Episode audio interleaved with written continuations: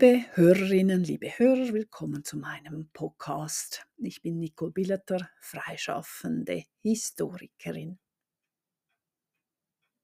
Ich begrüße Sie im Jahr 2024 und wünsche Ihnen dafür alles Gute. Zu den Neujahrswünschen gibt es gleich auch wieder eine Erzählung aus dem schweizerischen Idiotikon, das Sie nun schon kennen. Und wenn Sie noch nicht genug Geschenke gemacht oder bekommen haben, können Sie auf diese Geschichte verweisen, die es erlaubt, auch zu Neujahr noch Präsente zu überreichen oder zu bekommen. Zitat. Wohl ganz verschwunden sind die traditionellen Namen für das, was wir heute einfach Geschenk oder Geschenkli nennen. Die Helsete oder Hellstag und besonders sprechend das Gutjahr oder Gutjahr. Das Neujahrsgeschenk bestand im 19. Jahrhundert zumeist aus einem Festgebäck, etwa Neujahrringen, Neujahrzüpfen oder Gutjahrwecken. Patenkinder erhielten im Gegenzug etwa Kleidungsstücke. Der Zürcher Oberländer Jakob Stutz beschrieb 1835 eine neujährliche Helsete anlässlich derer die Mutter das gespannt die Gotte erwartende Kind wie folgt ermahnte. Und sagt dann, de giengsch so gern in die Schule. Gib er auch als ein artiges rechte Händli, sie bringt dir jetzt vielleicht dies Ostergewändli. In älterer Zeit galt das Neujahrsgeschenk für Angestellte als Teil des Lohnes und war entsprechend geregelt.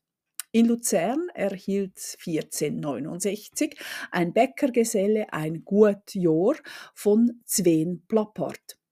Und in Zürich bekam 1488 ein Stubenknecht ein Schilling und eine Magd vier Pfennig zum guten Jahr. Aber auch die Behörden wurden beglückt, beispielsweise mit Lebkuchen, großen Eierringen, ein ringförmiges Gebäck aus Semmelmehl, Eiern und Butter, Neujahrskäse oder Spezereien, Gewürzen. In Bern musste der Wirt seinen Herrn von der Pfisterzunft 1537 ein Schiebenzigger und zwei Kuchen zum guten Jahr geben. Neujahrsgeschenke konnten recht ins Geld gehen. So bat der Vikar von Baden 1565 um eine Aufbesserung seiner Besoldung. Denn er müsse auf das Neujahr, das Gutjahr, auf alle Gesellschaften geben. Mit der Übergabe des Gutjahrs war natürlich ein angemessener Glückwunsch verbunden. Statt des modernen, auf drei einsilbige Wörter beschränkten ein äh, gutes Neues waren früher eigentliche Glückwunschformeln üblich. Im Prättigau etwa hieß es traditionell, ich wünsche dir es glückhaftiges neues Jahr und alles, was dir nutz und gut ist an Lieb und Seel. Die Formel abzukürzen galt als unhöflich. So berichtet der Schriftsteller Jakob Bosshardt, der als Student seinem Vater gegenüber das umständliche Zürcherische. «Ich wünsche ein gutes, gesegnetes, glückhaftiges, freudiges Neujahr und dass er noch manches möge erleben in guter Gesundheit und Gottes Segen» zu einem «Ich wünsche ein gutes Neujahr» reduziert hatte worauf der Vater noch kürzer mit einem Ich dir auch antwortete und für den Rest des Tages kein Wort mehr mit seinem Sohn sprach. Eine unkorrekt wiedergegebene Formel wirkt nun einmal nicht. Zitat Ende. Weitere Neujahrsbräuche waren nicht nur Kleider oder Süßes zu verschenken oder die richtige Formel zum neuen Jahr zu sprechen, sondern etwa am letzten Jahrestag besonders früh aufzustehen. Was für ein Geschenk. Zitat.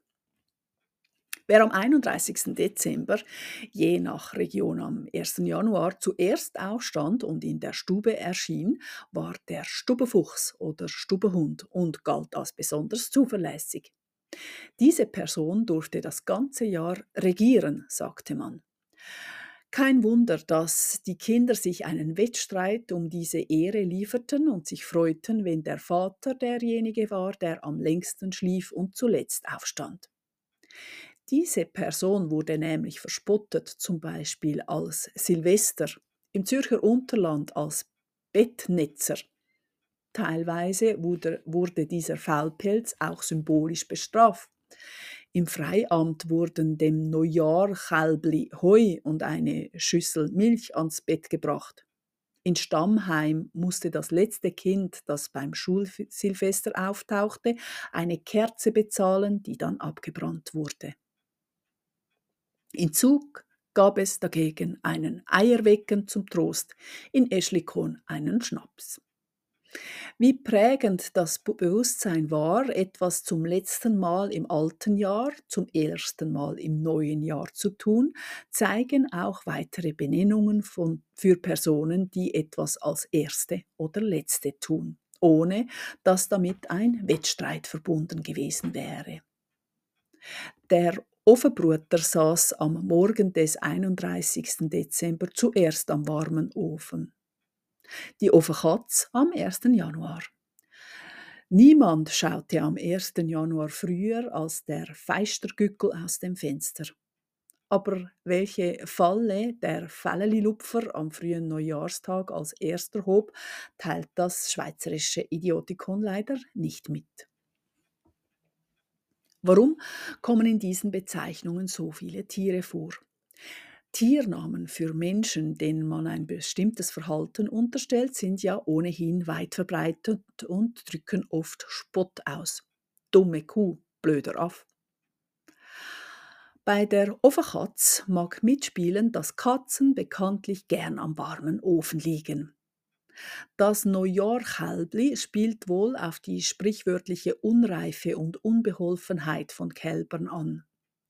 Der Fuchs schließlich gilt als klug und listig, was dem Stubenfuchs helfen mag, seinen Vorsatz als erster aufzustehen umzusetzen. Und der Feistergückel ist vielleicht ursprünglich gar kein Tier, sondern jemand, der aus dem Fenster gucket, also hinausschaut.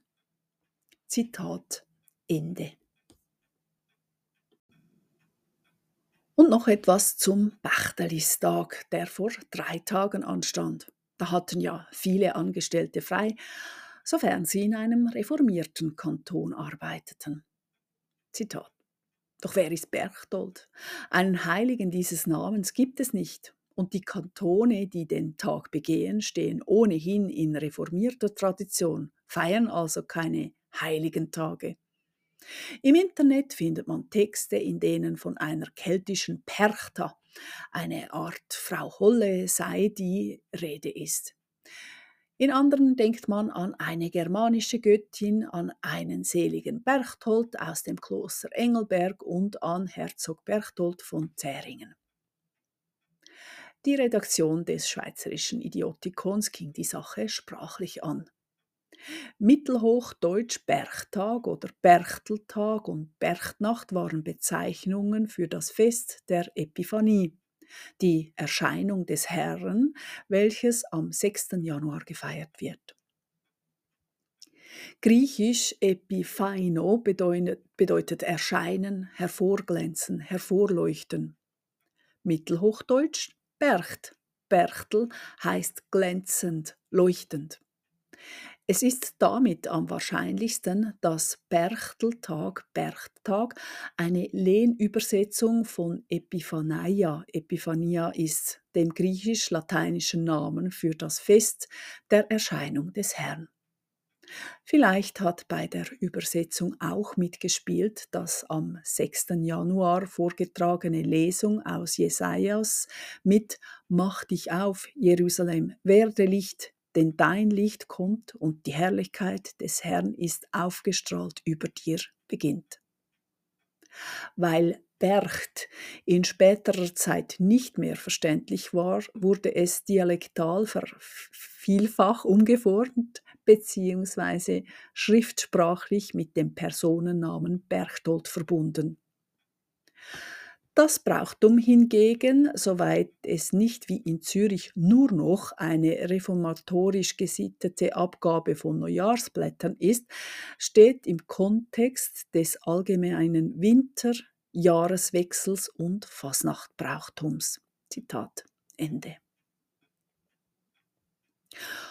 Und so kommen wir zum Ende unserer Wortgeschichten und befassen uns in zwei Wochen wieder mit ernsteren historischen Dingen in alter Frische.